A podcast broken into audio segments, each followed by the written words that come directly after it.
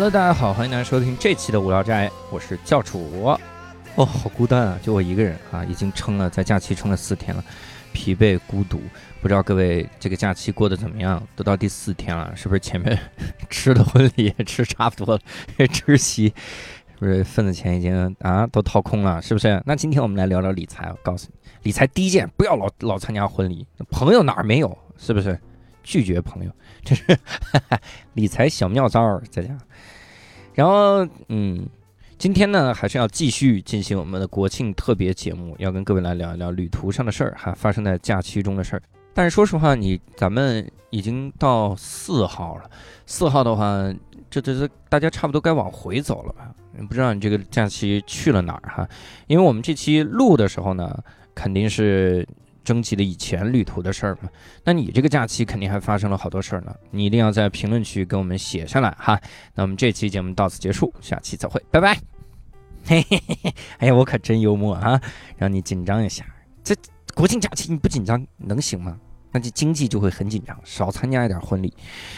我们继续来给各位念念故事哈。这上来说。Hello，先打个招呼，二十二群的朋友们，大家早上好，中午好啊，晚上好啊，八群的大佬们，万福金安。这这这个风气不是很正，是不是？这怎么老跟八群大佬万福金安呢？啊，你不跟八群大佬打招呼能怎么样？我不也就被他们吊起来打了三天吗？还能怎么样？说正题，我是个教培行业的 HR，因为各路这，我接下来要放一个悲伤的音乐了，真的各位，我好好读啊。我是个教培行业的 HR，因为各路政策，这个暑假对于这个行业来说不是啥美好时光。具体来说，就是公司要挺大规模的降低员工数量，所以具体到我们的工作，就是要自己去跟自己业务部门平时关系都不错的员工们沟通，通知他们要被裁了。整个阶段加上前前后后，自己的情绪其实都挺低的，但是也看到了很多员工在说：“小朋友们，叔叔阿姨不能继续给你们画画做动画了。”但是你们也一定要继续努力，以后如果可以，我们继续帮你们画完后面的故事。这样的话，也有关系不错的员工临走前过来跟我说加油，拍着我肩膀说以后江湖再见，还是有那么一些感动在里面的。这个行业也还是有很多人想要把教育这个事儿做好。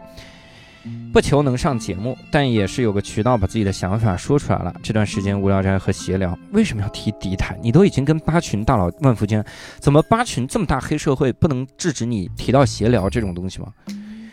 太生气了！这节目不播了，到此结束，各位再见。唉，还是要继续更新。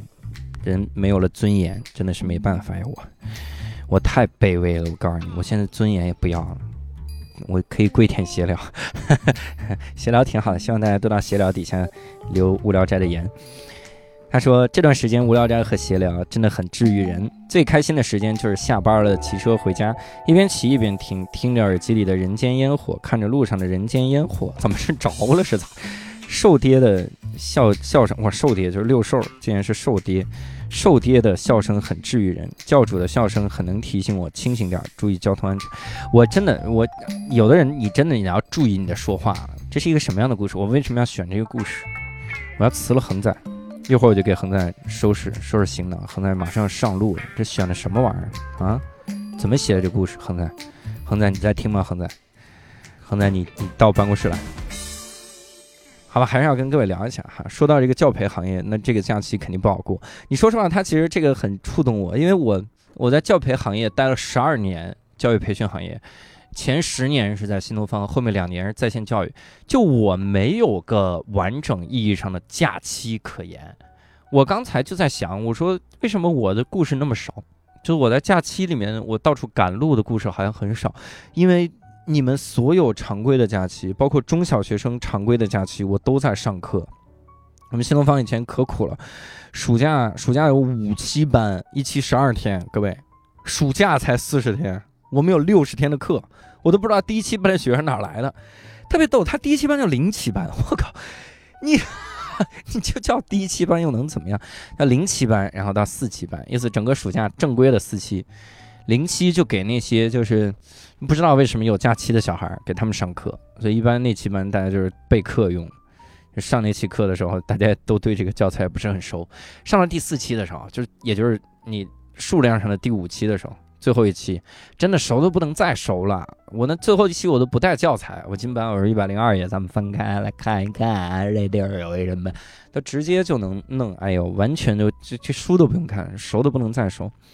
我好像从从大学，你看我大三，我大三结束进入新东方，然后一直到我的韶华已逝啊，三十多岁，我就没有过常规意义上的假期，什么五一啊。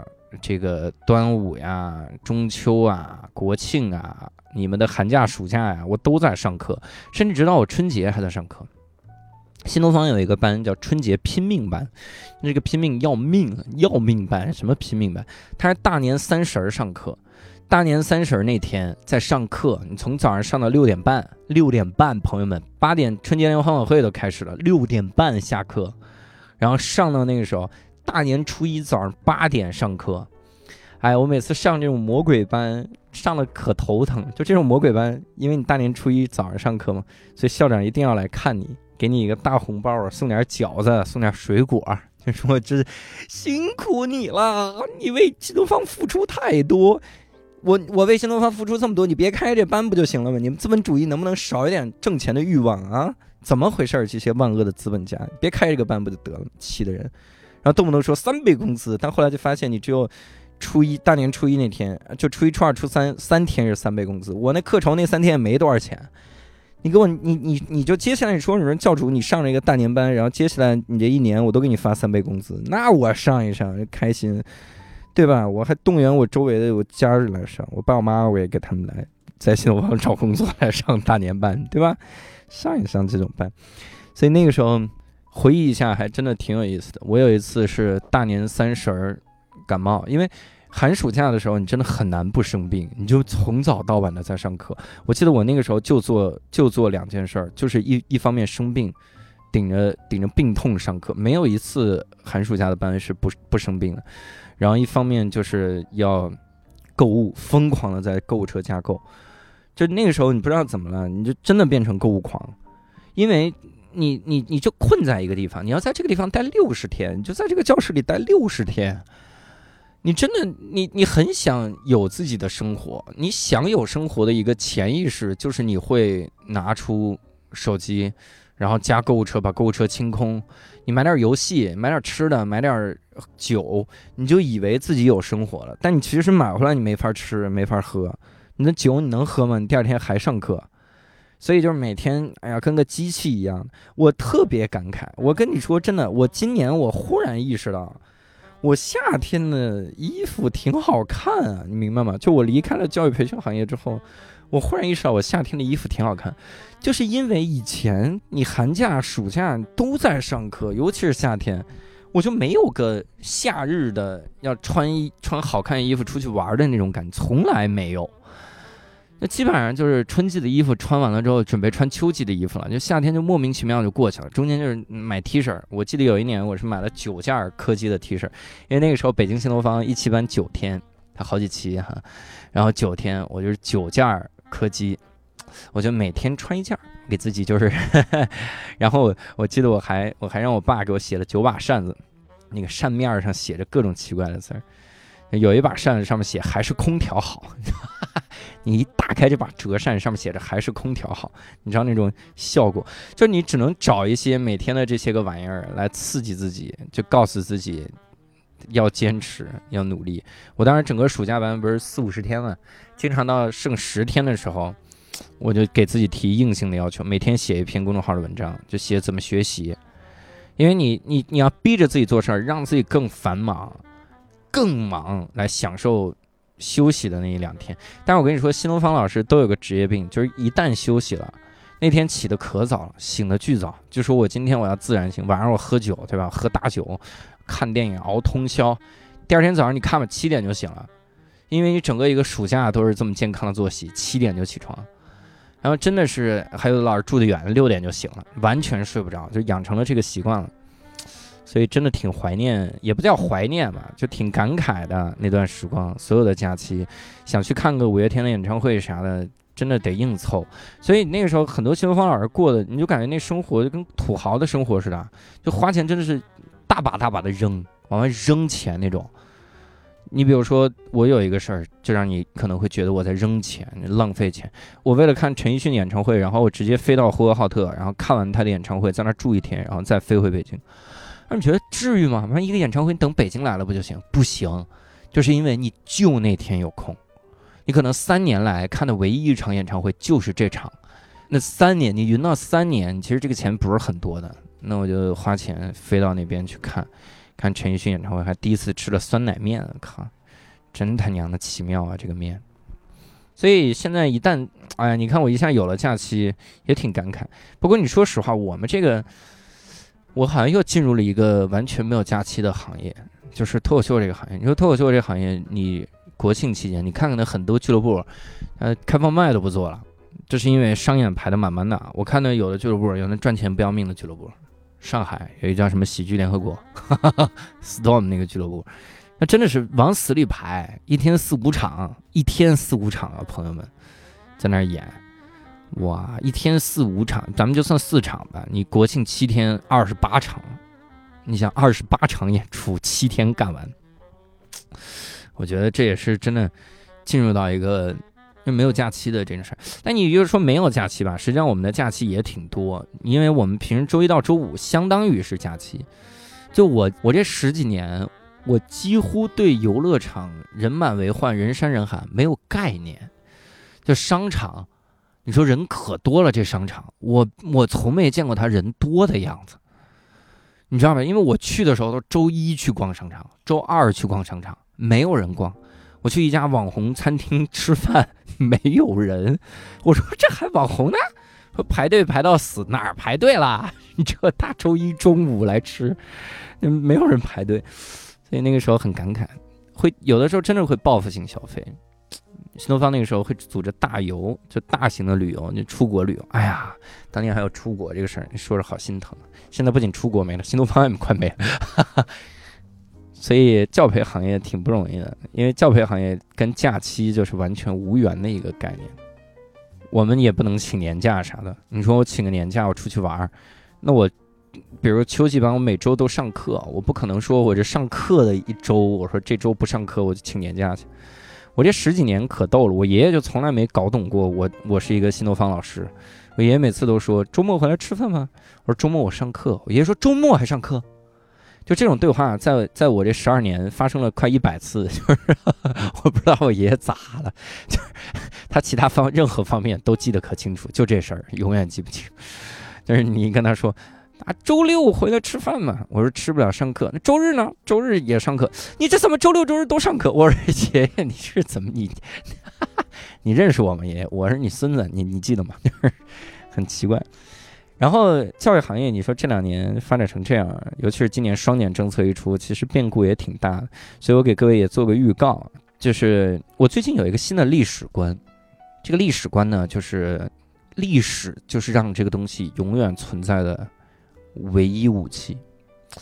你比如说小人物的生活，你看我们经常看一些历史，看的都是名家大家，他们著书立传啊，建经传的一些个名家大家，但。我认为东汉的时候的一个普通百姓，他的一生可能非常能代表代表一些东西。他反而，你像司马迁，经常一写就写那谁什么汉武帝的怎么风流啊，写这些东西。其实你说皇上的一生跟我很远，我就想知道一个普通人有没有？你说汉朝一普通姓刘叫杨，肯定有叫刘洋的吧？他的一生到底是什么样的，对吧？他过得怎么样？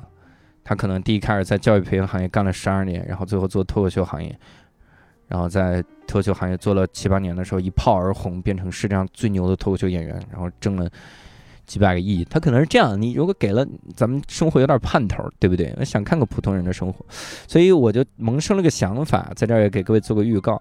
我后面呢，我特别想记录一下教培行业这部历史。我想知道，就教培行业走了的人和留下的人。他们到底在想什么？所以我去找了一批人，我找了三个现在离开了教育培训行业的，两个高中的，其中有一个是在线，还有一个是做小孩的，初中和小学的，也就找他离开了教培行业的人，他们在做什么？然后我还找了三个还在教培行业的，就是仍然现在还待在教培行业，一个在线的，然后一个教高中的，然后一个教这个初中的，尤其是初中，对吧？K 九是严厉严厉打击不让做的，义务教育阶段完全不能做。